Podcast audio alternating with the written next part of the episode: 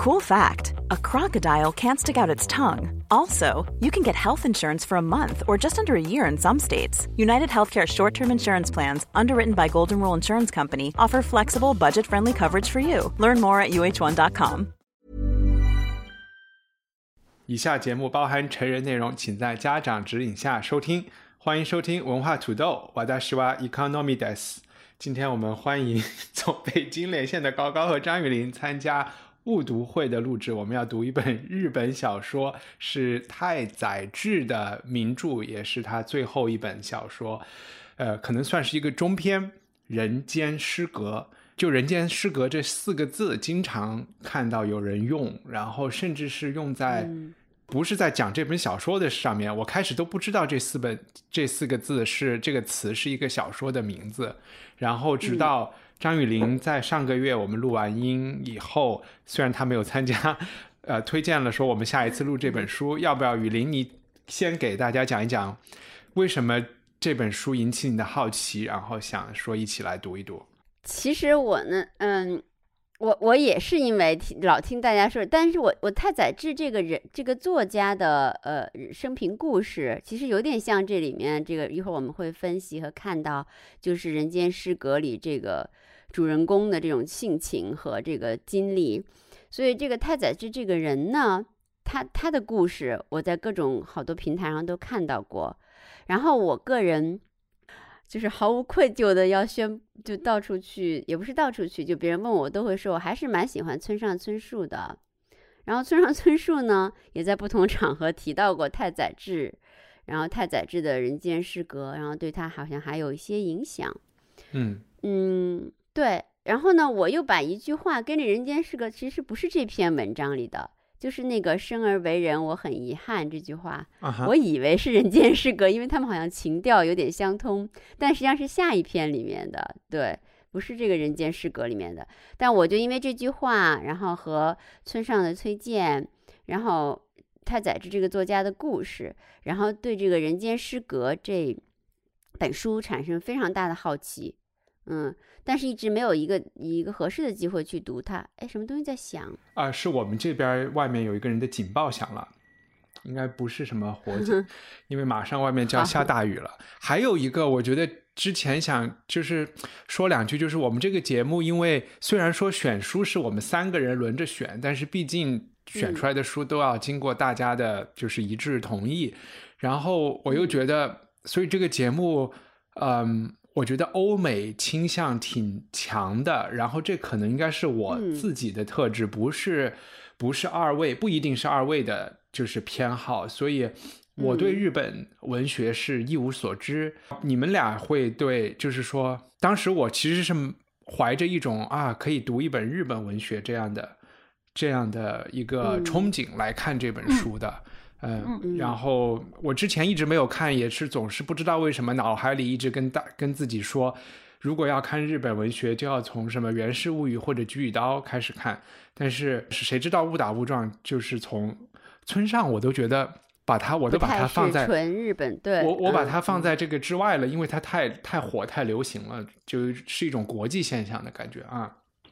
其实我觉得那个雨林推荐太宰治的时候，我还挺开心的，因为我也觉得我们该读一下日本文学了。就之前一直在欧美打转转，然后我觉得好像整个亚洲，呃，我们了解的不是很多。然后，但是我我其实对日本文学蛮感兴趣的。我之前看的比较多的是日本的女性作家的作品，比如呃江国香织或吉本芭芭娜，然后包括那个呃刚才雨林讲的。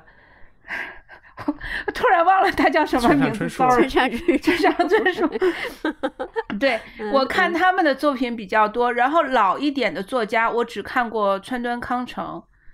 对，所以我就想，哎，那我们这次正好借读太宰治，可以了解另外一个时间段的日本文学是什么样一个状况。再加上，其实我们在读这本书之前，我有一个好朋友，他给我讲过，他说太宰治的东西太上了，就是读完以后整个人的状态非常不好。我就有点不相信，我觉得 能能上到什么地步啊？我读完《罪与罚》也也没有怎么样嘛，就是太宰治会怎么样呢？结果读了以后觉得，嗯。不是丧，我是气愤。但这个气愤不是因为不是因为文字作品，而是我对小说这个男主人公我不是很很感冒的，就是我我对他有一点愤怒。但是不可否认，就是我虽然觉得《人间失格》这个这一篇我不喜欢，但是他后面有两篇短篇小说我非常喜欢，所以我觉得这个作家还是有功力的，写东西是能够打动我的。嗯，OK。雨林有什么要补充的吗？日本呃，对日本文学，我我对对那个刚刚高高说的那个基本巴巴纳呀，什么还那个什么相知，我我江国相知，对对对，我也我也看过江国相知，我看的比较少。基本巴巴纳的我倒是不知道为什么，就是它特别像特别适合度假的时候读的那个，对对对对对，所以我就我也我也好像很治愈。非常治愈，对对对，我就读了一些好像关跟于什么跟好像跟就跟治愈就跟香草有关的，一个小孩小女孩跟她外婆住在一起，怎么用各种香草？我记得那个，嗯嗯，厨房，对对对，我读过。然后呃，当然川端香成，其实我是很小比较小的时候是也是怀着对名著的敬仰读过《源氏物语》，估计也没有就是也是那种囫囵吞枣很多地方。嗯，当然排剧对吧？排剧，因为喜欢诗歌的人会读排剧，排剧是很不一样的一种文学形式。然后呢，哎，我可以讲一个跟排剧有关的笑话吗？好啊，你讲。我那天看到，因为我觉得排剧其实给我一种，就是起码是像我这种，就是在在英国生活很长时间的人，英国人也很喜欢排剧，然后他们。就是英国和日本之间有那种两个岛国的互相的一种欣赏，然后会觉得我就会觉得排剧是一种日本的那种审美的一一一个代表了。然后就有一个那天我看到有一个人讲笑话，说你不要说什么排剧，一说排剧，大家就觉得好像啊很简单啊，很美啊，然后大家就是欣赏那种。他就说，真正的排剧爱好者看到任何排剧，第一个反应就开始数有几个音节，他到底有没有做对。就是说，是对的，是是是是是，嗯。是这样的呀，就是说，就跟咱们，你看，你看，其实，嗯，其实，比如说，大好多人都胡乱写几笔什么古诗词，有的人平仄是完全不对的呀。就是说，对这个平仄还是很有讲究的。因为如果你填词，每个词牌它都有不同的平仄要求，就是一个了解了词牌平仄的认真，就不是认真，就是基本功过了的词人和一个 就是。心情在抒发自己心情，看起来形式好像是个古词那种的，就是稍微有点有点了解的人就一下就发现了，嗯嗯呃，然后再介可能我们得稍微介绍一下作者，然后在这之前我也想提醒，就是比如说是先来到。呃，文化土豆的听众，其实，在我们之前的节目里，有一期节目叫《初次日本，请多关照》，是和作家刘宁还有编辑叶莹我们三个人录的。这其实这一呃这一期节目讲了呃二十世纪日本的一些历史和它文化的一些呃起源啊，或者一些前因后果。然后里边也聊到了那个坂本龙一，然后包括坂本龙一和。就是我们刚才说的村上春树这一代战后生长起来的日本人，以及他们经历的日本之前的现代化的这个背景，我觉得对理解我自己啊，是觉得对理解太宰治，呃，起码是这一本中篇小说挺有帮助的。我会推荐大家去看。嗯，这里面的原因就是，虽然我一直说，就是这是一本日本小说。就我们会说这是一本日本小说，然后甚至会在里面去找到一些刚才聊的丧的元素啊，或者是什么样的元素。但我在读完了之后，嗯，我没有觉得，我也想听你们怎么看。我没有真正觉得一定要给这个小说贴一个日本的标签。我其实觉得它里面，哪怕是里面提到的一些跟文化有关的，就是。元素，不管是绘画还是诗歌，还是还是文学作品，其实来自日本的，除了那个《我是猫》之外，都没。其实很多都是欧美的，所以我还是有一种感觉，就是太宰治还是一个，他已经是一个生活在一个国际化的一个文化背景下的这么一个人，就。有点难去讲，说好像这是一个，比如说像歌舞伎或者是那种东西一样的很传统日本的东西吧。嗯，对不起，发表了一一番议论以后。太宰治这个人，我们我们我们要介绍一下嘛？所以他的生平在网上很容易找到，大家有没有就是特别想提到的东西？呃，我我稍微补充一下，一帆，你刚才说到就是他的作品有受到呃有一点欧美文学的这个影子，或者说你觉得他很国际化，其实是从他的生平中可以追溯的，因为他大学是在东京帝国大学学法文的。所以他其实，在那个读书的时候，虽然他读书读的不怎么样，但是他其实是有涉猎的。同时，他又是一个基督教徒，就是你会在文章里面看到很多他引用圣经的段落。对，所以这个我想是你所说的那种呃国际化影响，可能是有一定一部分原因的。再加上，因为当时他的主要生平是在整个呃二战期间，那二战期间其实。呃，日本受其他国家的影响也蛮大的，尤其是战后，所以我想可能是有这部分原因吧。嗯，对。然后我要我其实我补充也补充不了多少，就是确实，呃，《人间失格》呢，可是还能够还是算要了解太宰治需要读的一篇文章，因为太自传就是跟他的生平还挺贴的。比如说这种对这个对所谓的地下运动哈，然后在所谓的这些，呃，就是这个他他有一种对女性的一种一种依赖，因为他太宰治从小生活在一个女性特别多的环境当中啊，对女性的一种特殊的一种兼具着渴望，然后但是又有点恐惧和厌恶这种非常矛盾很强大的依赖。然后呢，那就是身体多病，对吧？他就是各种病，一会儿这样那样，反正身体是很病弱的一个身体。然后呢，就是自杀的企图，非常非常多次企图自杀。太宰治本身也是，又想想过上吊，又想过服毒，这样那样，但他最后终于，呃，和就是像书里写到，估计他他估计他医生应该想过很多次，就和一个呃女女性在玉川上水投水自尽了，嗯。才三十九岁，死的也蛮早的，嗯，所以我觉得他还是很就是这这个《人间失格》并不是他的，他是是他的晚期作品，嗯，所以他这个，而且他最后也是这个《人间失格》里写到吐血，他最后就是肺结核恶化，然后身体特别虚弱，经常吐血，嗯，所以这还是了解太宰治，呃，这个人这个作者的特别本质的一些想法的一篇一嗯。一个故事吧，嗯，一个创作，我觉得。他生平里，我觉得就是，嗯，就是细节大家可以在网上看，但是和这本小说也是贴的比较紧的，就是还是他的童年是一个生活在一个就是所谓家庭条件很好的这么一个家庭，然后，嗯，但这个家庭是在乡下的，是一个乡下的有钱人家庭，所以他不是一个大城市里的。这种富二代的感觉，就是他没有那么世俗化的，不是那么自如的，可以说是相当的和和这种大城市生活挺对他来说不是一件那么自然的一个事情。反正给我的感觉是这样吧。那在这本可能也就是大概一百页不到的书，他讲了，我大概把这个书的结构讲一讲，然后你们来补充一下内容。呃，这本书的结构分为一二三三个手记，然后这三个手记呢，一头一尾有一个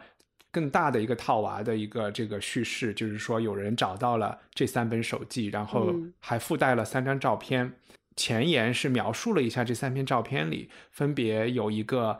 呃幼年、青年和成年的一个男子，然后好像他描述了一下在照片里他的表情这样。然后接下来，其实我们好像就是通读了这三三篇三本手记吧，也也是童年，然后上学以及大学之后的这种成年之后的一个我们的主人公，主人公的名字叫什么？叫我看的英文版欧巴乌祖叫叶藏，对，嗯嗯，叶藏。这三本手记就介绍了他在这三段时间里的一些。一些事情，然后最后那个后记又是好像讲了一讲，发现就是这三本手机是如何被被发现的。OK，呃，我我的那个概括能力就到此为止了。高高要不要添加一些细节？这本小说不是一个故事性非常强的一部作品，就像一帆讲一帆说的，它是用三个手记来串联的，所以我们来读到这个主人公叶藏的一生的时候，会觉得呃可能有一点散，嗯，它更像记录一个一个人一生的一个思想状态的一个变化和走向，然后其中穿插了他和大概一些女人的情感纠葛，呃。如果用简单的话来讲，就是讲一个叫叶藏的男男子，他从青少年到中年，不断的逃避现实，不断的沉沦，不断的自我放逐，他不断的酗酒、自杀，用药物麻痹自己，纠缠于一个与一个又另外一个女人之间，最后走向了自我毁灭的这样的一个过程。呃，大概就是这样的一个故事。最后，在这本小说里。主人公叶藏是没有自杀的，对吧？没有自杀成功的，就是一个不了了之的结束。哎，我有我有点恍惚了，他死了吧？没有的，我我已经把他跟太宰治的故事 混为一谈了。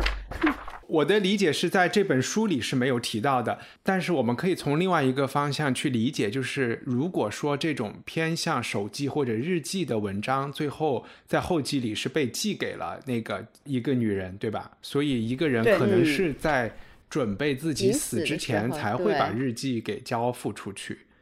就是也许可以从这个角度去理解。然后，嗯，这个东西有一点像一个自杀之前的一一个写我的一生的一些回顾，一一个回顾的一个这么样一个东西。对，那你们觉得作者写这本书？他是他的目的是什么呢？他为什么想写这么样一个？就因为我们讲了他故事性不强，对吧？然后我开始我看第一遍的时候，我看了两遍。我看第一遍的时候，其实这个东西这个问题一直是在我脑海里的。可是这是他临死前死写的呀，这就是说，我觉得可能死前他想把，嗯，这就是首先他已经得了肺结核那个时候。我们现在在说太宰治本人是吧？太宰治本人对，太宰治本人得了肺结核，他就是。已经很虚弱，然后觉得就是离死不远了嘛。然后离死不远的时候，人就获得了一种自由，就是说那种呃，在他这个里面，对承认自己恶，承认自己那种身上就让高高很愤怒的东西。我我还拿拿拿一个词给他总结我我一会儿我一会儿来解释一下我的愤怒。嗯，对，当你当你我但我觉得是那种东西，就是在他死之前，他他把这种。呃，贱恶，呃，就卑贱的贱哈，贱恶，特别反人的，就是反人道的，嗯，为什么他说人间是个反人道的东西？因为他已经将死，他就可能更加的觉得可以毫无顾虑的释放出来了。所以，我觉得写人间失格这个像一个半自传性的东西。嗯，是他当时的那样一种状态，嗯，还是蛮有关联的。因为好像一个作者，一个写作的人，如果知道自己将死，然后还能够，就是知道自己快不行了，但是你还能够写作的时候，你会。你会有一种东西，就这个这个整个整篇的语气里，我感觉它是一个，因为你你你通过读会有，你会有一种体感，然后这个作者会有一种体感，就是你会感觉他是元气不足的时候写的，但是呢，他他元气不足，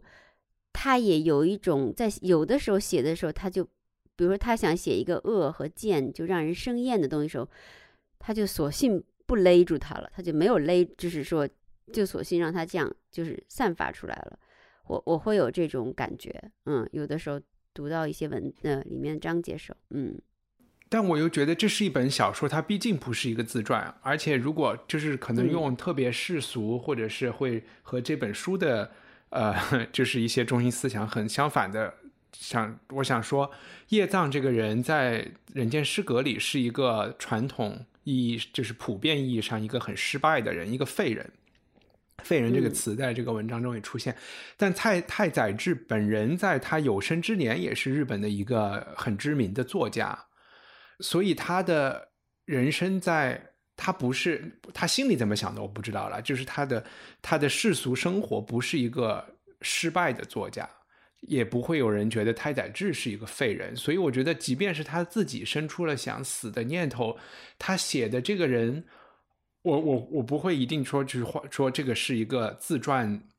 那么强的东西，我也不知道，你明白我意思吗？但是，但是，但是，你是一个千成功万成功的人，也挡不住你自己觉得你自己是个废人。这这这是这不一定是一致的。特别是太宰治应该是有抑郁症的，如果他多次想要自杀，这个这个这个是可以可能会分开的。虽然我我们我们几个人人生当中可能没有这种经验哈，就是你千成功万成功，挡不住你内心觉得自己是一个一无是处。完全就应该去死掉的人，嗯，就社会性的成功，可能跟他内心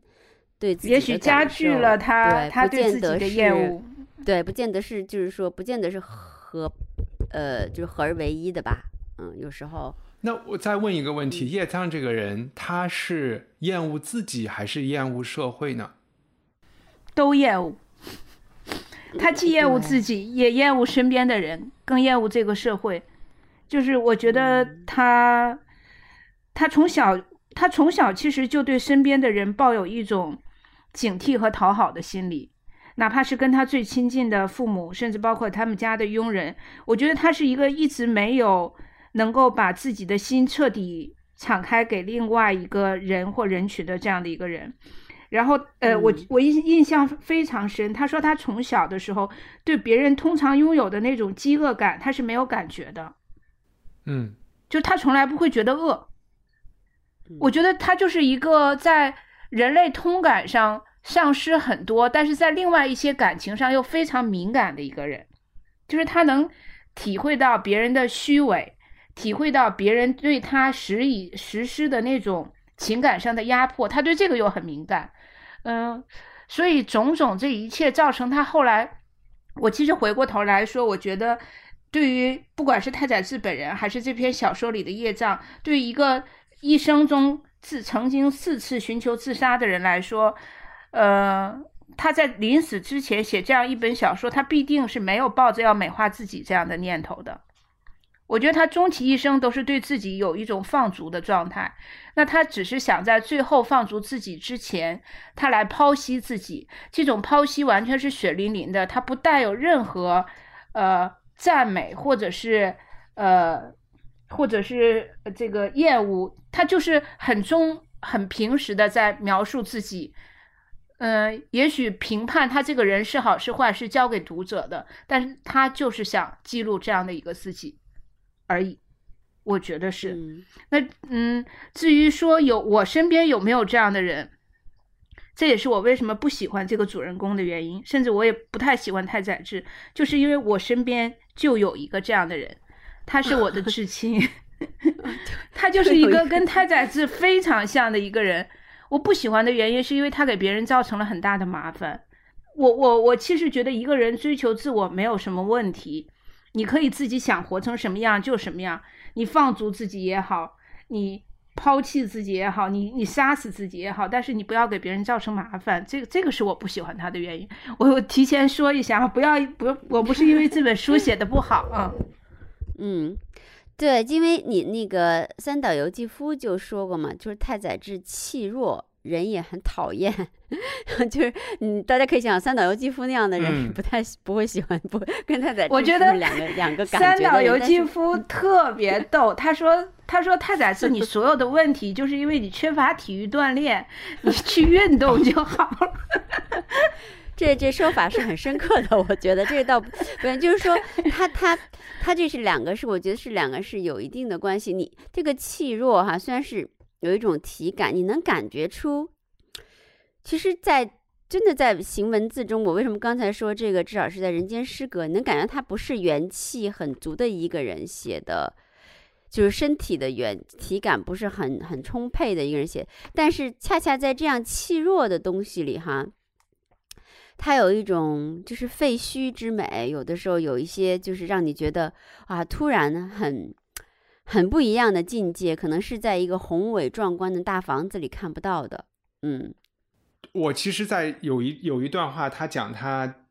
好像不知道怎么交朋友的时候，我在那个书旁边写了一句，写了一句话，就是他应该去参加一个跑团，然后。所以，所以你你跟三岛由纪夫很像，三岛由纪夫也是建议他去运动。对我，我我当时是想，可能那个村上春树会建议他开始跑步，但是我觉得这也是一个就是正常人不能理解抑郁人内心的一个一个问题了。我我想我们可不可以，我先来就是稍微讲一讲他童年的一些事情，然后你们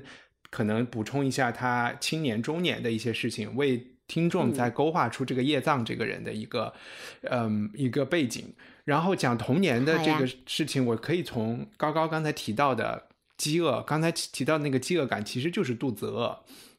其实这一段文字是我最开始和这本书有亲切感的一个，因为我小时候一直抱怨我不知道饿是什么感觉，就是因为家里人早上就先把你喂得饱饱的，中午学校又吃饱，晚上回一回家就有饭吃，家长一直。我觉得是因为中国人饿怕了的那种感觉啊，然后就是一直要把小一直在给小孩吃东西吃东西。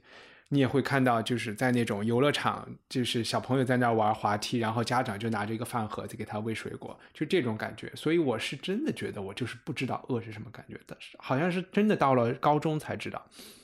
讲他童年的回忆中有一些，还有一个比较。刚才有一种废墟之美的感觉，就是他们家在农村有一个火车站，那个火车站就有一个铁铁道上面就有一个呃步行桥，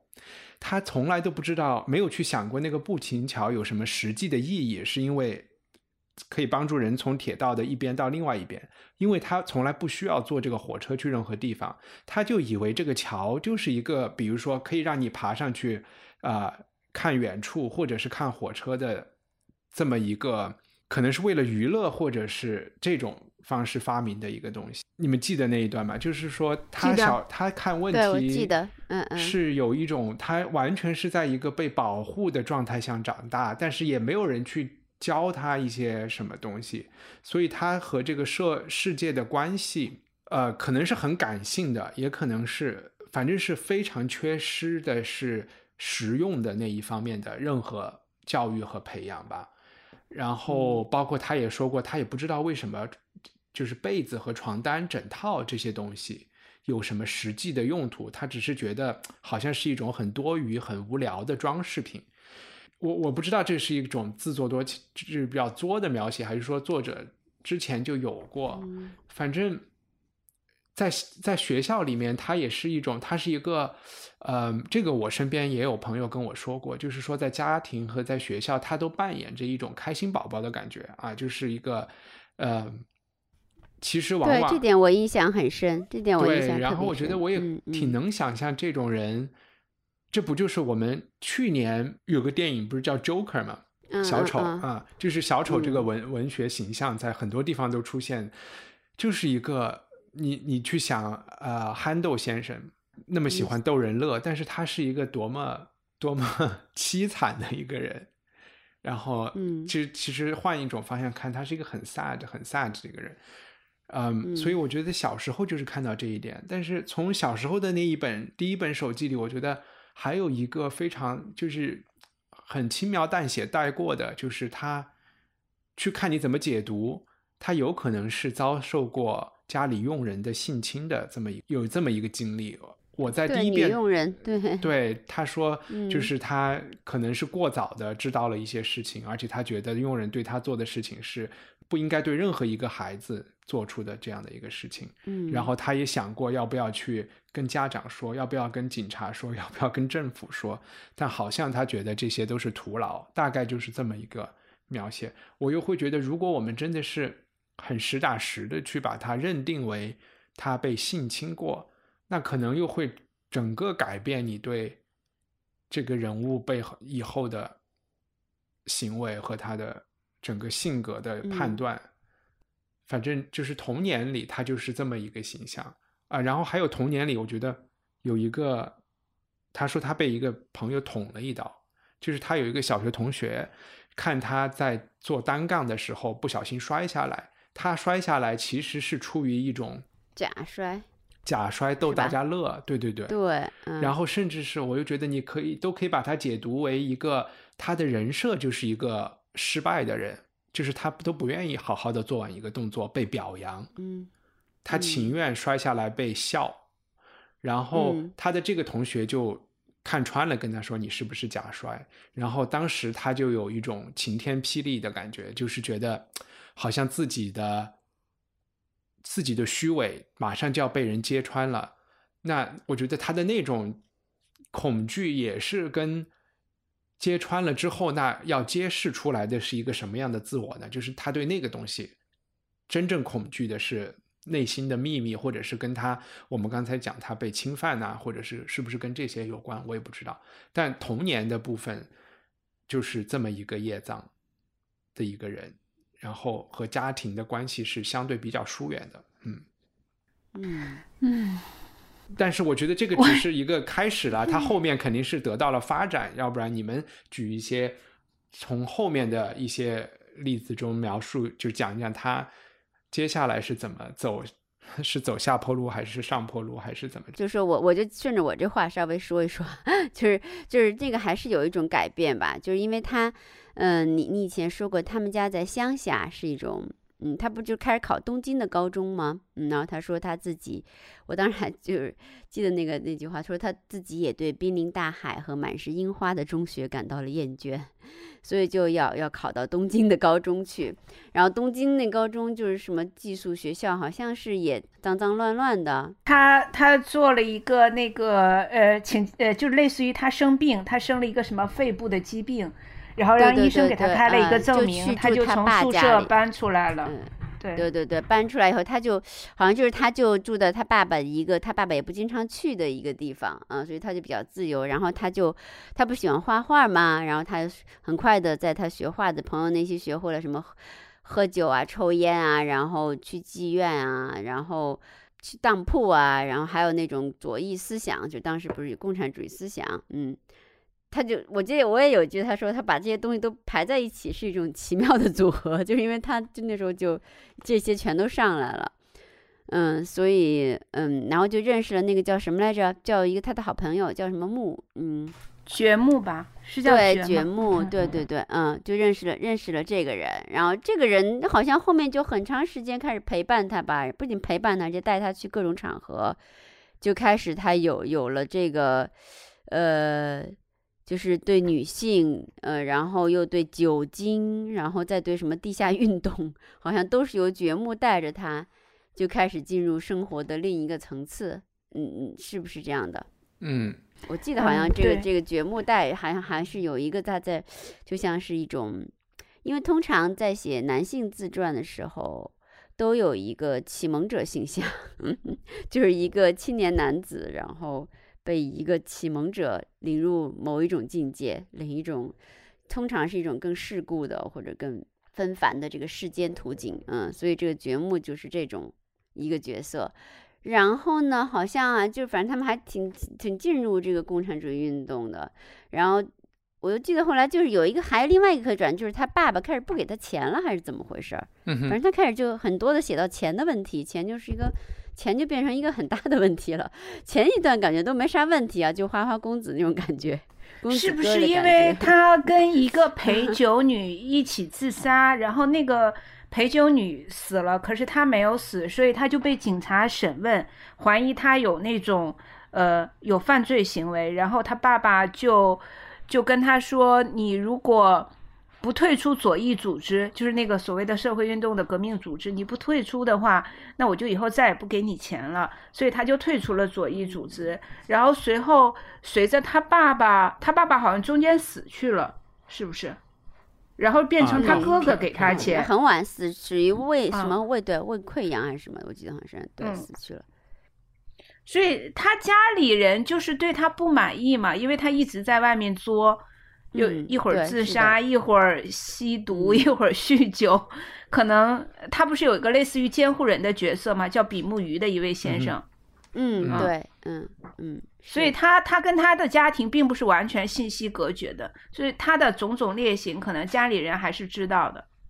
对对，然后就开始他爸爸，因为他跟家里人就是这个这个经济的这个坚实的东西结结束以后，他就开始各种的就是结结识女子吧，酒吧里的，好像就是他就是跟他自杀那个女子，就是挺神奇，是在酒吧里接触的一个，呃，也不是说长得多么美妙，然后就他说了一句话，就说啊，我好寂寞呀，好像是这样的一句话吗？忘记原句是什么了，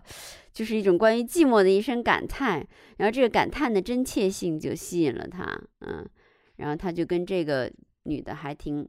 觉得有心意相通吧。嗯，他最绝的是，他回忆起这个跟他一起自杀的女人，他居然不记得她的名字。对对对，是我我其实想说的是，他跟另外一个女人叫那个女人是叫镜子吧，一个女记者。对，就那段感情被养起来的一个感情是吧？对，那段感情我觉得很奇妙，就是蛮能反复反映他的个性的。呃，镜子是等于呃，首先是他的那个朋友觉木，就是他的一个坏朋友，然后当着镜子的面说了他很多坏话，然后后来他就很像个丧丧家犬一样走开的时候，然后镜子就追上他说你你今天晚上要住在哪儿啊？他说我没有地方去。那镜子说那你不如去我们家。镜子是一个呃单亲母亲，她跟丈啊她丈夫去世了，她有一个女儿，然后她就跟静子开始了长达一个月的同居。在这个过程中，呃，静子白天上班，她在家陪这个叫帽子的女孩。突然有一天，她那个帽子跟她说：“我想向神明祈祷，有一个爸爸，真正的爸爸。”当然，这个过程中帽子也会偶尔叫他爸爸，这个就让他感觉非常恐惧，他就跑了。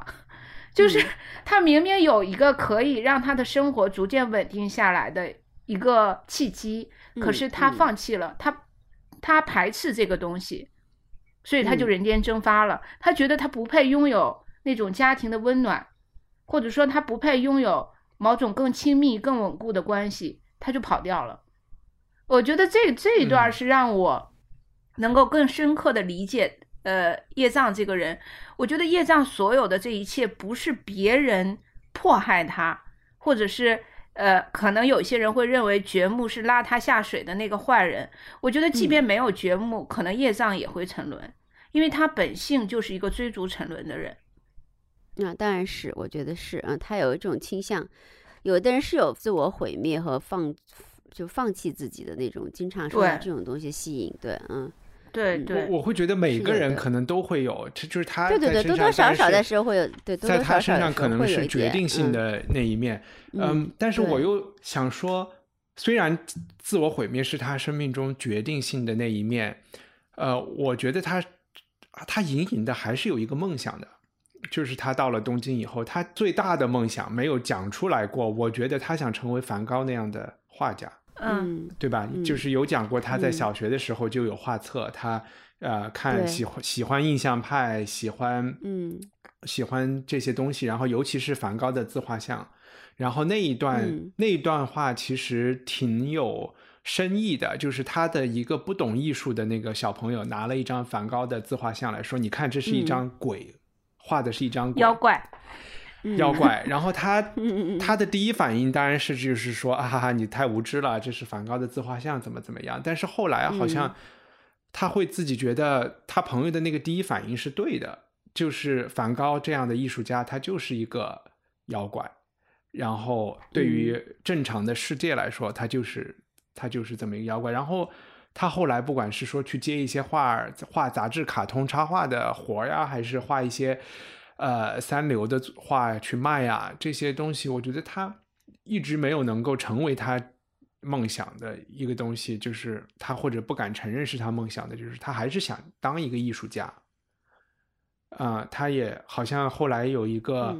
就是那个法国人喝的那个 absinthe 那个酒叫什么？苦艾酒。苦艾酒，就是我不知道中文版里是不是也有，就说有一他一他有两次提到有一杯没有喝没没有动过的苦艾酒。就是，嗯，我觉得他是有那个东西的，但是沉沦是主线，然后，呃，没没有能够去追逐梦想。Even on a budget, quality is non-negotiable. That's why Quince is the place to score high-end essentials at 50 to 80% less than similar brands. Get your hands on buttery soft cashmere sweaters from just 60 bucks, Italian leather jackets, and so much more. And the best part about Quince, they exclusively partner with factories committed to safe, ethical and responsible manufacturing. Elevate your style without the elevated price tag with Quince. Go to quince.com slash upgrade for free shipping and 365-day returns. I'm Sandra, and I'm just the professional your small business was looking for. But you didn't hire me because you didn't use LinkedIn jobs. LinkedIn has professionals you can't find anywhere else, including those who aren't actively looking for a new job but might be open to the perfect role, like me. In a given month, over 70% of LinkedIn users don't visit other leading job sites. So if you're not looking on LinkedIn, you'll miss out on great candidates like Sandra. Start hiring professionals like a professional. Post your free job on linkedin.com/people slash people today. 我我实在就是觉得他的整个的一生太像我的那个亲戚了， 就 是完全 所以你才会愤怒。但你的那个亲戚有有有有这有他的有叶藏的美貌和桃花吗？因为我不知道这个有也是有叶。藏美我的那个亲戚是一个画家，然后长得很帅，然后家庭条件也像他一样好，是从小在别人的敬仰中长大的，所有的人都觉得他是一个天才，但是最后他，唉，他没有发挥出自己天才的那一面，嗯、完全沉溺于生活的那种让我觉得不可思议的细节里面。他结过三次婚，离了三次婚，嗯，直到现在他还是一个人。嗯，大概就是这样，完全就是他业障生活的对照。他是我的至亲，但他自己开心吗？开心。但 是那就那就还挺好的不太一样，对。他喝酒的时候，他喝酒的时候很开心，但是当他一个人的时候，他又陷入到巨大的那个孤独中，所以他就不断的通过作来来展示自己的存在。哦，他就是那样一个人有点像，嗯嗯嗯。那我不知道可不可以说是，就是他的这个一个悲剧，就是我设想叶藏这个人，如果他是在巴黎，他就会有很多就是这种艺术家，或者是地下运动，或者是我们讲的这种就是 counter culture 这种这种东西，或者是在六十年代的旧金山。他会活得挺好的，会找到自己的朋友，会有土壤，但也可能是他生活的这个 就是军国主义那么强的这个昭昭和的日本，反而是他的一个悲剧，就是他的那种国际化的，对对，一帆我觉得对，就是如果如果他换一个生活的年代，可能他不至于这样子，嗯、只是因为他不幸的生活在二战前后的日本，然后那个时候的人的思想，包括人的道德感对他的束缚和要求，可能让他觉得自己无路可走。那甚至包括我那个亲戚也一样，如果他是一个生活在今天、出生在今天的小孩儿，我觉得他可能会活得非常自由。但是很不幸，他是出生在文革前后的，呃，文革前期，他经历了整个文革，所以他他的那种不幸可能是时代带来的，可能是社会带给他的，我觉得有关系，嗯，不是完全的，他就是一个堕落的人。倒不是说堕落人，但这种人他真的会在在在在不同时代就会就会就会不一样吗？我在觉得就是，那要不然怎么有了太宰治，还有了你亲戚呢？他们已经是不同时代的人了，我觉得，然后又是不同国家的人。我觉得我亲戚可能在现代，他如果是现代，没准他是个 KOL 吧，是什么什么之类的。对，我觉得，我觉得这个就是他，嗯，我也不知道怎么说了哈。就是你说，要是呃六七十年代，像是像是嬉皮，像是那种，呃，像是大家嗯，都都有一点要从这个呃资产阶级社会规范里要要溢出，要那个就是。就像水一样漫出去的那个那个年代的时候，我觉得那些人他的底色是有一种青春感的，我不知道怎么说，就是有一种青春感。虽然他也在吃药，对吧？他也在嗑你药，是说有一他也在种革命该干嘛性的感干嘛。觉？对，就不知道，就不管他是不是他这个革命很含糊，因为那时候大家革命是革的什么命都很含糊。对，虽然他这个革命性是有的，但是，但比如说，哪怕你说那些嬉皮每天嗑着药唱着歌晃晃悠悠，好像也没在干啥，也是一种，如果打引号，也是一种废人，对吧？对于嗯社会那种嗯精英精英习俗来说，但是呢，他那个里头还是蕴含着一种青春感，就是一种对，没错，我不知道怎么形容这种青春感，它是有一种青春感，有一种嗯。生命感，甚至虽然它对于社会规范来说是一种废，但是有一种嗯。向生的感觉，或者像一种更大的生的本质，就向着那种土地，向着向着原始的生命力，或者向着一个怎么艺术的更就就 whatever，就是它是一个有那种感觉，但是太宰治他就是或者在这个里面这个业障的感觉，他那种废其实完全没有太多这种感觉，你你们不觉得吗？就不不像那个嗯西方有的艺术家说，呃，艺术家性的颓废，我们一起就是我们不做社会。资产阶级社会规范一个精英人士要去做的事儿，我们就是要溢出，我们就是要自由，我们要超越，就是打破这个规范。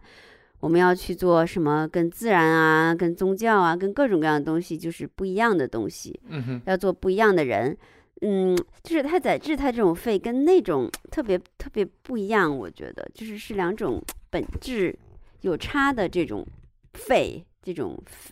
颓废的感觉不太一样，我就觉得。我我、嗯我能体会雨林说的那个东西，而且我嗯觉得这个、嗯对这个肺的理解其实挺挺重要的，因为怎么讲，就是说，其实，在叶藏的后半生第三本手记里，他被送进了疯人院，然后我就会觉得，就是我们在对他的肺和他人生的价值的这种去解读或者理解中。就像我刚才说，你要不要说，要不要用他童年可能被性侵来做一个解释，来拿这个当一把钥匙，或者是说认为他是一个神经病，然后就盖棺定论了，然后就把他当一个神经病去处理，我就会觉得，当我们去，比如说，不管是说哦，他就是一个性侵受害者，或者是啊，他就是一个神经病，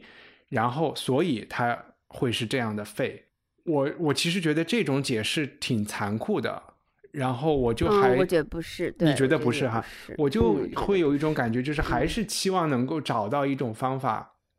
就是像比如说刚才讲的，他或许在另外一个另外一个社会或者时代，呃，出生，或许是另外一种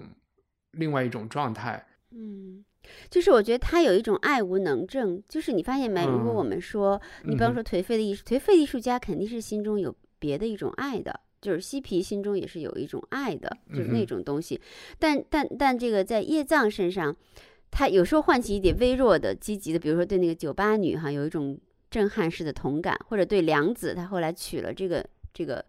处就 处女就是呃，有一种当他当当良子跟人私通的时候，他有一种被人，我觉得那个写的还挺好，就当头在额中间砍了一刀还是什么痛击的嗯那种感觉，就是在失失去的时候有一种感觉，但是大多数时候他是没有任何爱的动力的，嗯，嗯就是任何情况下他心中是没有一种。靠近温暖或爱的感觉的，我觉得这个这个其实分析来分析去，真有可能他跟他的童年经验有关系。嗯像这种一般都还真的是跟童年经验还是有一点关系的。嗯，可能他在童年的时候看到了人心中特别恶、特别难以解释，让他产生巨大困惑和恐惧的东西，那他就再也不敢爱了。嗯，就再也不相信爱了。我觉得这是有可能的。但是他又分分钟的嗯能够睡到一个陌生女人的床上去。就不哎不爱才能分分钟啊！嗯 你要爱了，你能哪能分分钟啊？对啊，嗯，就是不爱呀、才能够就是分分钟。我觉得他嗯似乎也还是会爱的吧，比如说那个他最后不是结婚了吗？跟一个叫梁子的女孩儿，呃，就他所嗯说的处女结婚了。然后他说，嗯因为他在梁子的眼睛中看到了最纯洁的真诚，就是对，在梁子那是就都不是觉得他是有，对他还是有，但是我觉得那种最纯洁的真诚，就是他就他后面写了写了一种，就是我不知道他是其实那种艺术家性的那种 ego 很大，就是一切是唯我的那种感觉。他就说，他说他要体验那种近于狂暴的巨大欢乐，哪怕一生中仅有一次也行。就是说他从来没有我还从没比我年少的处女一起睡过觉，那就和他结婚吧。即使因此而有再大的悲哀降临吾身，我也在所不惜。就这段话，你读起来觉得很矛盾重重。你当中肯定有对良子的爱，这不可能没一点没有。但是呢，也有那种艺术家式的，就是抱着所谓他一直下抱着所谓一决胜负的心理，毫不犹豫的偷摘这朵美丽的鲜花。也有那种艺术家式的，就是给自己呃增添一种惊艳的那种感觉。嗯，我觉得刚才雨林说读到他的文字里有一些矛盾的东西，然后又去琢磨，其实是我读第二遍这本书的一些乐趣。我第一遍的时候会往往觉得都写的什么呀，但第二遍的时候又觉得好，哎，其实作者是挺就好像是每就是逐字逐句都是考虑过的，有很多。嗯，就写的应该是挺费劲的一本书。对，你一帆，你知道，我就这本书让我很不舒服的另外一个原因，就是我能感受到他有一种气血的真诚。就是就像你说的，他每一个字，他一定不是说我随随便便写的，他要把我的这个感情动线写清楚，把我的思想里的那种深刻写清楚，他一定是很纠结于我怎么去写，所以我看上去我就觉得，你表面上看起来他可能似乎是矛盾的、说不通的，但是这也正表达了他的内心的那种气血的真诚。我其实蛮害怕这种东西的，就我觉得他写的非常痛苦。这种痛苦，我能够感受得到，所以我会不舒服。嗯嗯，就是你刚才讲了这个书的愤怒是这个和这个是一个事情吗？还是两件事儿？哎，愤怒不是 愤怒，纯粹就是因为我是我的那个 亲戚，不是因为他写的，是因为他太像我的那个亲戚。因为我之前我是不喜欢我这个亲戚的，就是我觉得他给我们整个家族带来了很巨大的麻烦。甚至我可以，我我曾经觉得他是我们家的一个污点，就是没有出现过像他这样的人。但是时至今天，当我四十多岁以后，我再去回头看他，我完全能够接受他，而且我也不会再带着那种批判的心去看他。道德审判的角色，因为我们所有家的人，就家里所有的人都觉得他不可思议，就觉得他，嗯。反正就是，甚至我爷爷，我爷爷都不想去承认有这样一个儿子，呃，我就觉得，反正就就是这样的一个状况。所以我的那个愤怒感是在于，因为我身边有这样一个人，我是作为被他伤害的那个角色，我会有愤怒。但是，呃，这个小说，这个太宰治写的这本小说，我又能够感受到他那种气血的真诚。我就很难过，我仿佛看到了那个是我的那个至亲在写这样一个东西，我就越发的 痛苦，就是我觉得我可能误解他太多，就这种。那你会觉得我们会去，就是要怎么去面对这样身边或者是在书中看到这样的人呢？因为今天可能一种比较时髦的面对方式就是，呃，你有抑郁症啊，有病治病，然后。把这件事情交给一个专业的人去去处理，好像我们就等着你好就行了。但是当看完这本书的时候，我又非常怀疑叶藏这个人能不能够 通过我我不知道能不能就只有看到他在用吗啡的时候，好像能够瞬间的有一种逃离。我不我真的不知道，就是说心理治疗能是不是他需要的，你知道吗？就是。这本书里一直在问社会是谁？社会是不是就是你？就是这就是你的要求，你不要说是社会的要求。嗯，是掘木跟他说：“你你世人怎么看你？”他说：“世人是谁？世人就是个人。对，世人就是个人。嗯，对。那那你觉得世人说你应该看病这件事，这能解决吗？嗯，他好像每次他也去吃了药，看了病的。啊哈，因为要不要不他去药。跑到药房，他就不会磕上药，你记得吗？嗯，就是，呃，也有好多他有好好多他看病服药的桥段，这里面就是他有的问题，他也还在吃药，然后就是说，呃，对，感觉嗯，一会儿他有很多关于身体病痛，然后跟人的微妙感觉相联系的描。你们记得他小时候什么耳朵里有那个有个有个同学耳朵里有血还是什么？嗯，就很微妙的，他去给对两个人去就拿着棉签给他清脓血呀什么的。然后他对这种他自己还好像我忘了在哪一段了，写了他对这种身体的病痛有一种病和这个伤的身体，他有一种奇特的这个。对奇特的，呃，对他，他就很想研研究这种东西，嗯，或者他很受这种东西的吸引，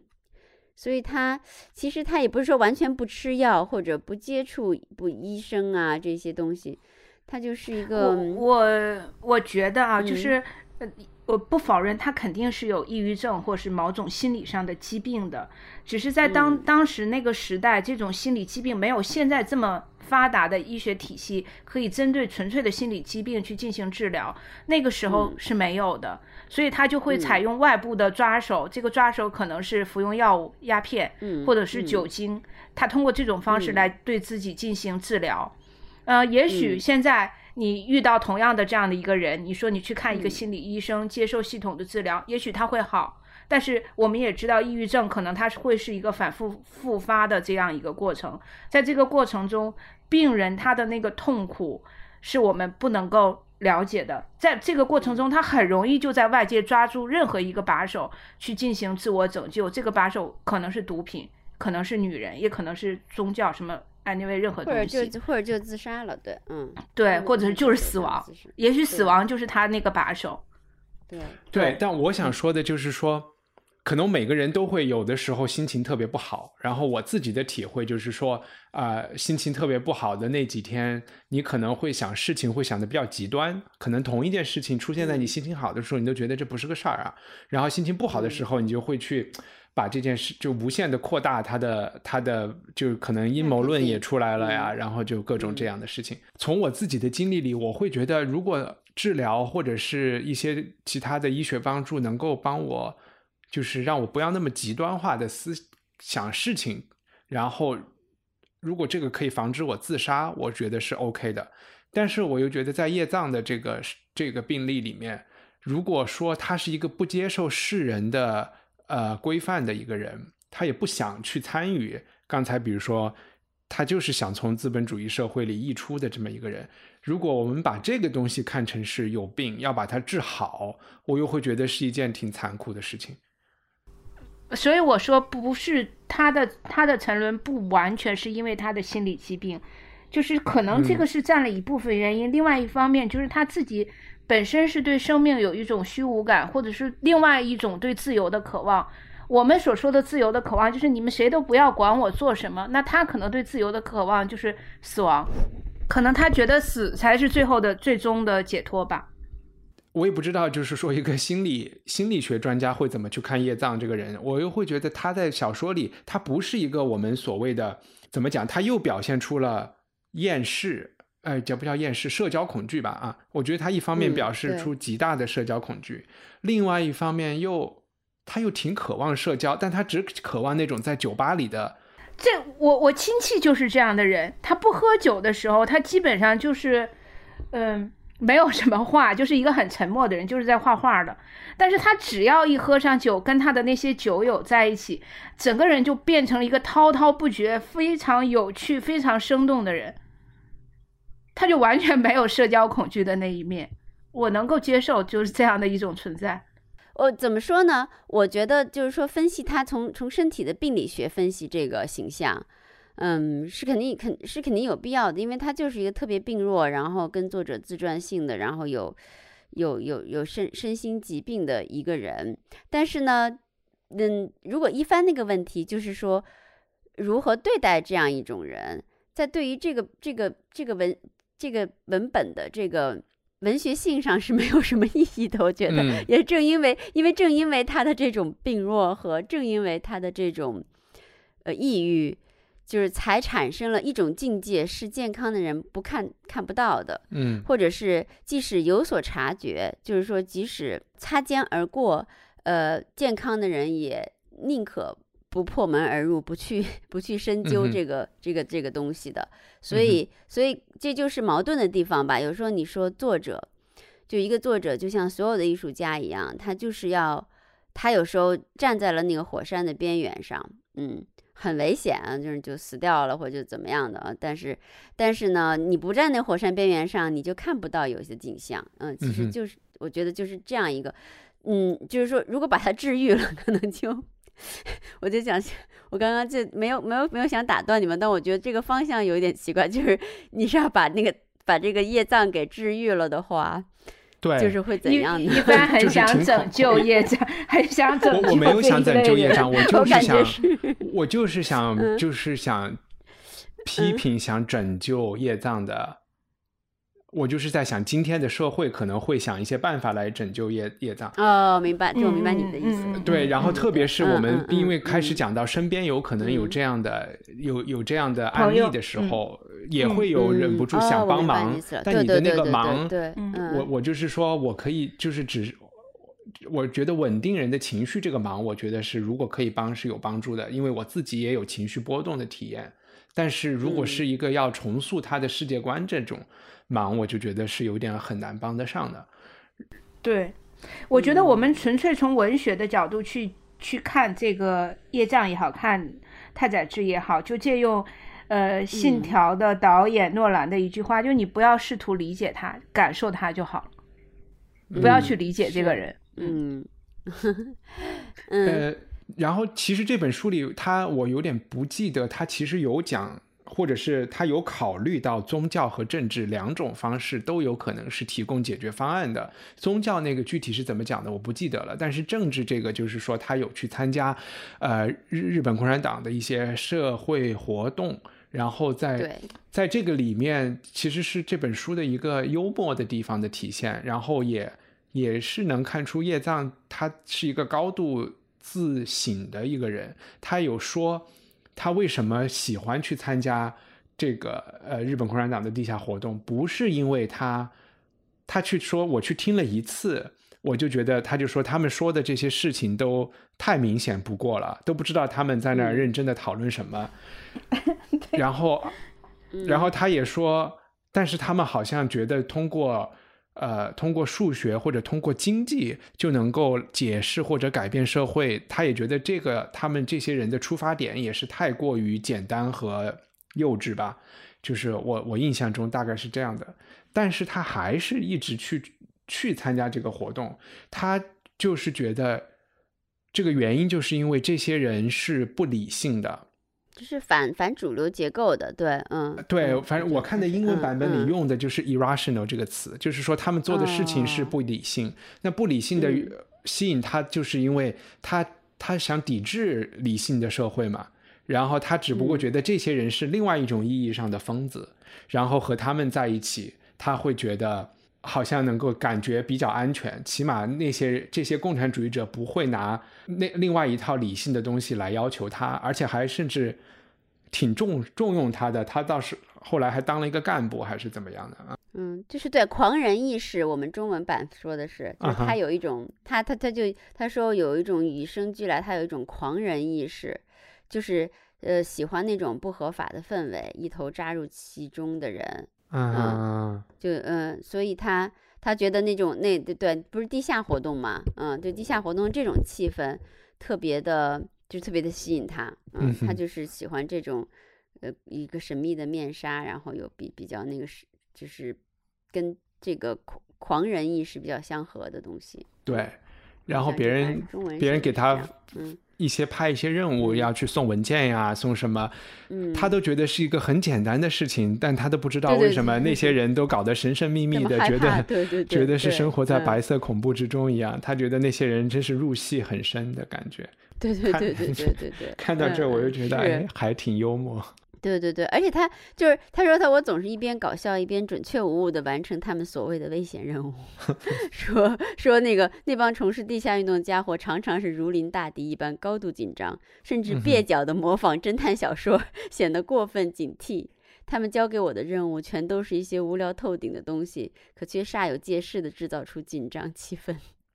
对对对，他是，因为他好像是一个，嗯，其实就是就是就是就是无所谓了，他根本无所谓这些，他反而显得很从容，嗯啊，就是即便被抓住去坐牢，他也觉得说不定也挺好。对对对，嗯嗯嗯，对，嗯，他的各种的意义都没太所谓，所以就我觉得他就反而反而很成功，好像，嗯，对，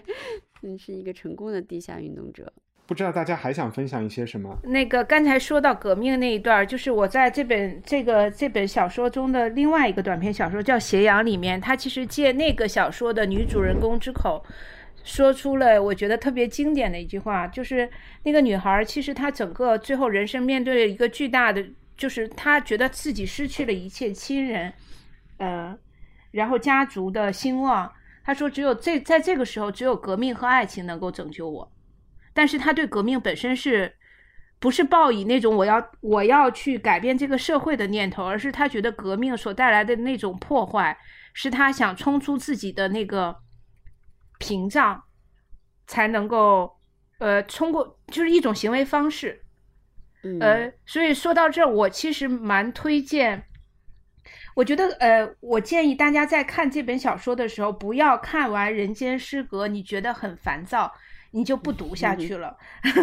他后面其实有有两篇嗯小说，一篇叫做《为庸之妻》，另外一篇叫做《斜阳》。他是从另外一个角度去审视太宰治的这个人生，或所谓大藏的人生。为庸之妻是从妻子的角度去看。然后那个斜阳是从一个情人的角度去看，也许可以帮助我们更好的理解太宰治这个人。而且这两篇的文字非常简单，很直白，嗯然后写作的写作的那个节奏感也非常好，尤其是斜阳那篇，我看了以后我特别喜欢，所以我建议大家不要只读完《人间失格》就停了，你还是要继续再往下看一看的。呃，这个作者还是非常有魅力的一个人，只是《人间失格》这一篇实在是气血的真诚，你要做好一个思想准备而已。嗯，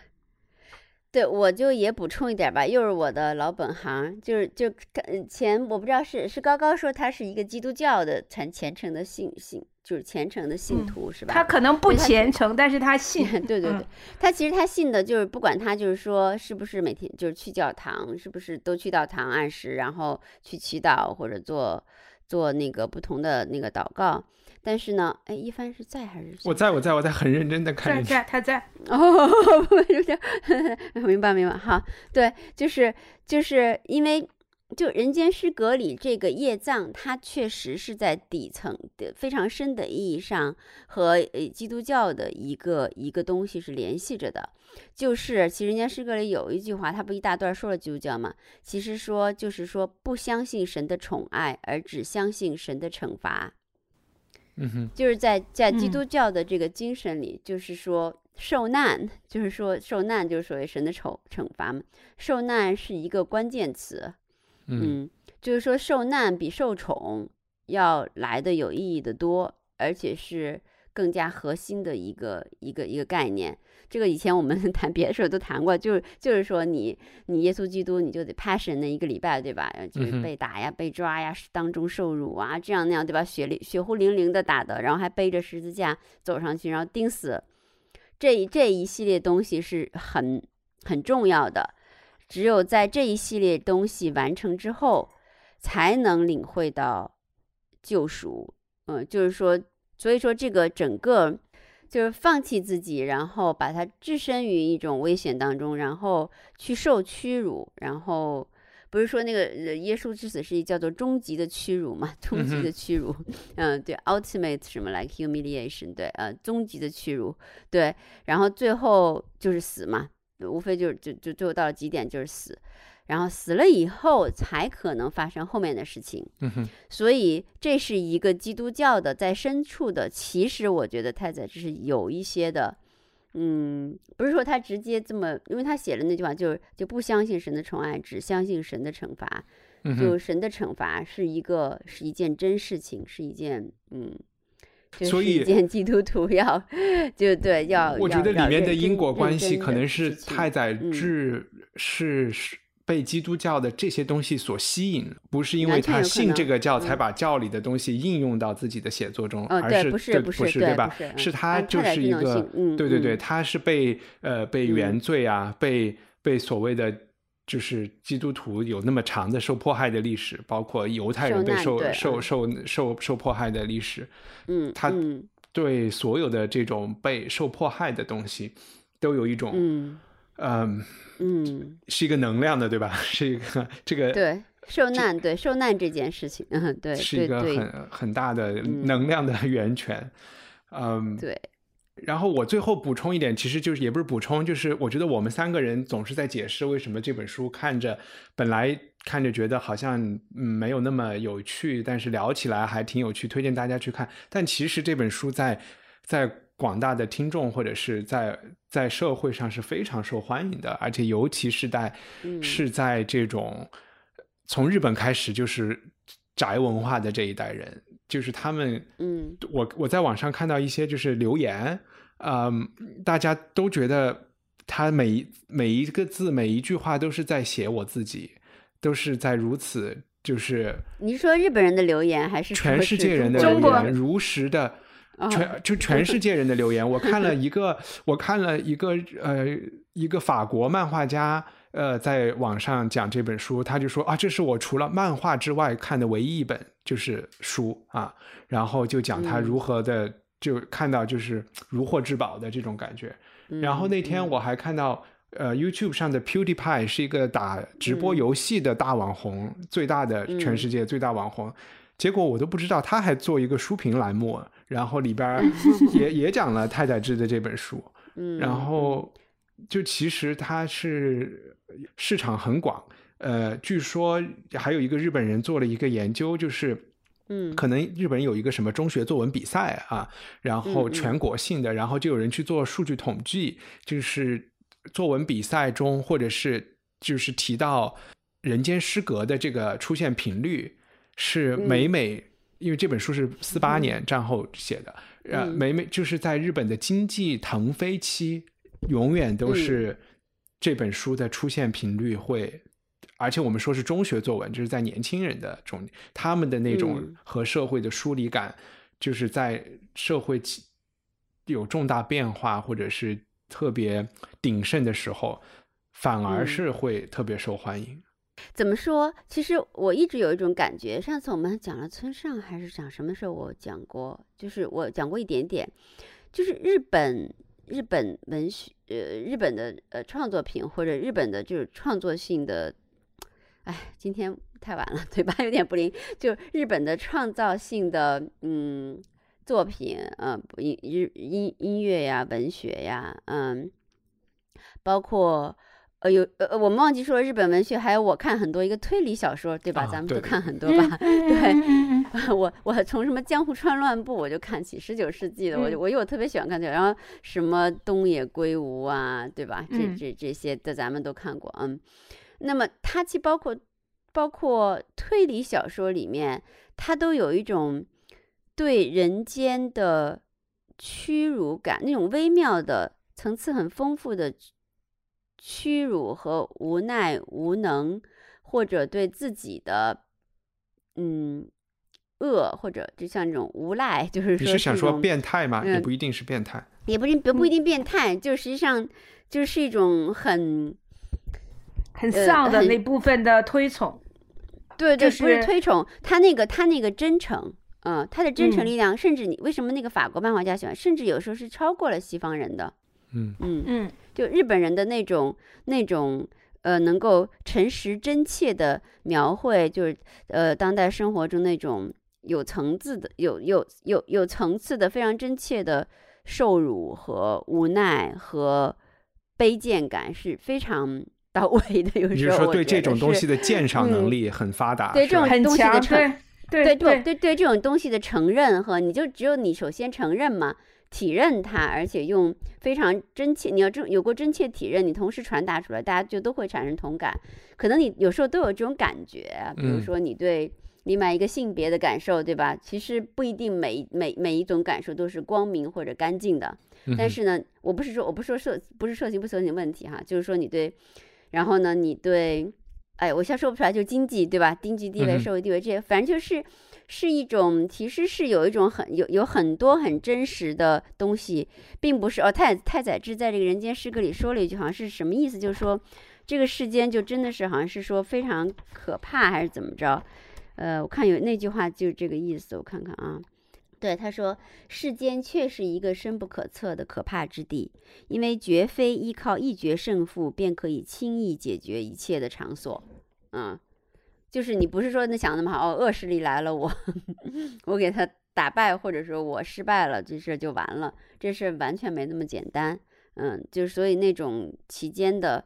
真实的，嗯，非常有层次，就是层次很奇怪的一种失败感、屈辱感和那种。东西，我觉得日本人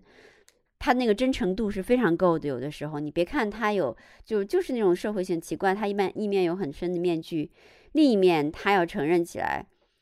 在他的很多作品当中，大家都可以想象电影，对吧？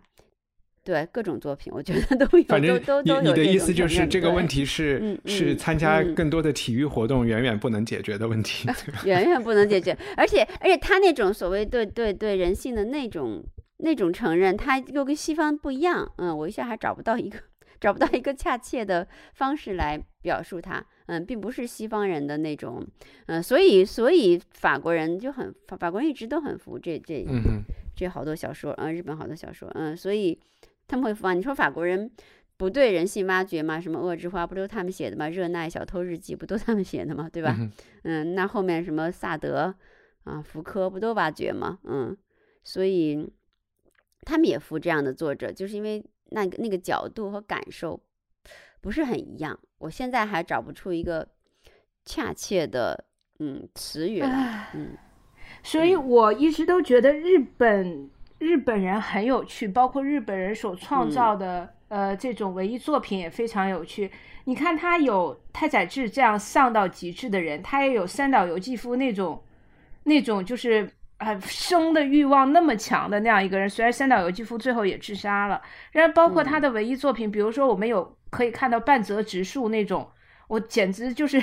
中二到像神经病一样的这样的作品，就是啊，特别所谓的励志啊，也有呃很丧的，比如说逃避虽可耻但有用这样的日剧，那他是一个，我觉得。他整个社会所呈现出来的，一方面是那种非常亢奋的中二的激进的状态，另一方面又有非常浓重的那种逃避色彩，甚至他们不认为逃避本身可能有什么问题，他也接受逃避，但他也接受中二和激进，我就觉得很奇妙，很宽容，很丰富，很有趣，呃，所以我很喜欢日本的。东西也是这个原因，我很喜欢日本的文艺作品，嗯，电影、电视剧我都很喜欢，嗯，哎，我补充一下吧，就是说到日本的这个特特特殊性，就是我们看的这个太宰治《人间失格》，其实有一个动画片是青之文学他出的一个系列的作品，他把日本历史上一些很有名的呃文学作品拍成了动画片，那这些操刀绘制的这个动画师也都是很有名的，比如说《人间失格》这一部动画是那个。《死亡笔记》的作者画的，然后你可能看那个动画片要比看小说要舒服一点。虽然那个动画片也是一个蛮阴暗的一个感觉色调，但是看起来可能会让普通的读者觉得代入感更强一点吧。推荐大家去看，就在 B 站上就有。嗯嗯，好，好吧，嗯。其实我还是刚才已经说过的这个东西，就是觉得我我有点保留意见，就是说，我觉得不是那么简单说它是一个日本的东西，或者是不是日本的东西。就像我觉得它的悲剧，我从某种程度上还是觉得，恰恰因为它不够日，可能是太宰治没有真的那么日本，他才会有他的悲剧。就是，但可能是另外另外一个话题，然后。还有一个就是我，我以前采访了一个村上龙，然后他我在跟他聊天的时候，我就其实一个现在留下来的印象的一一段对话，就是其实我就一直想知道他是不是一个右翼的日本人啊。就是因为我有一种感觉，对他很右翼，我就一直想，就是想 让他，我我认为他有可能能够愿意很直白的承认和解释他为什么，他为什么是一个很右翼的人啊？但是，呃，我也不记得他的原话了。但是给我的感觉就是，就还是日本被原子弹炸这件事情，然后，嗯然后包括他们对和平的那种，呃，也不叫迷恋，或者是崇拜，或者是那种东西和原子弹有很大的，有有挺大的关系的。然后，因为你想这本书写于原子弹爆炸三年嘛，三年之内，所以他会对那个时候的那，你想他的东京是一个什么样的场景，然后你又能写出嗯多么光明的。多么 多么上进的东西，多么有建设性的，有有那嗯种生命能量的东西，其实也挺不挺，也是一个挺大的问号的，嗯。对，然后本本身原子弹这个东嗯西，它是一个日本的东西嘛，它完全是一个和日本可能没有那么大关系的一件事情。嗯，嗯，我们今嗯天就下次是，该谁？嗯哼，下次是该谁？上上次谁推荐的罪与罚？该高高了。好，你推荐的罪与罚，好吧对对对，罪与罚 在这本书里罪与罚，在这本书里也有出现，可以想象，就是呃，托斯托耶夫斯多么重要，对对对对在这里面有好好几个部分有出现罪与罚。宋然颖老师还问了那么多问题，对，以及这个罪与罚真的很好，太好看了。对，嗯，嗯而且你看奥布罗莫夫也是嗯一个多余的人，这个呃树葬也是一个多余的人，但是在那就不一样，对就不太一样完全不嗯一样，完全不一样。好嗯，这些我们都可以嗯下来再再聊。好，我们今天就录到这里，感谢大家，拜拜。嗯，谢拜拜谢，拜拜。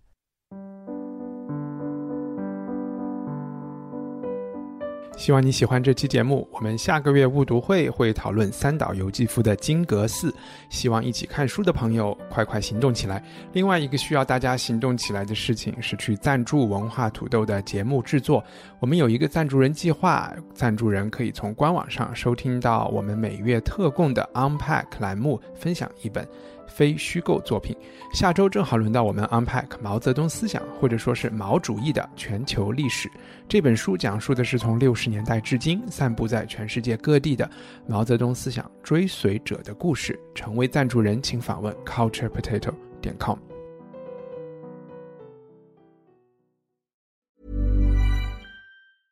Hey, it's Paige DeSorbo from Giggly Squad. High quality fashion without the price tag. Say hello to Quince. I'm snagging high-end essentials like cozy cashmere sweaters, sleek leather jackets, fine jewelry, and so much more. With Quince being 50 to 80% less than similar brands. And they partner with factories that prioritize safe, ethical, and responsible manufacturing. I love that. Luxury quality within reach. Go to quince.com slash style to get free shipping and 365 day returns on your next order. Quince.com slash style.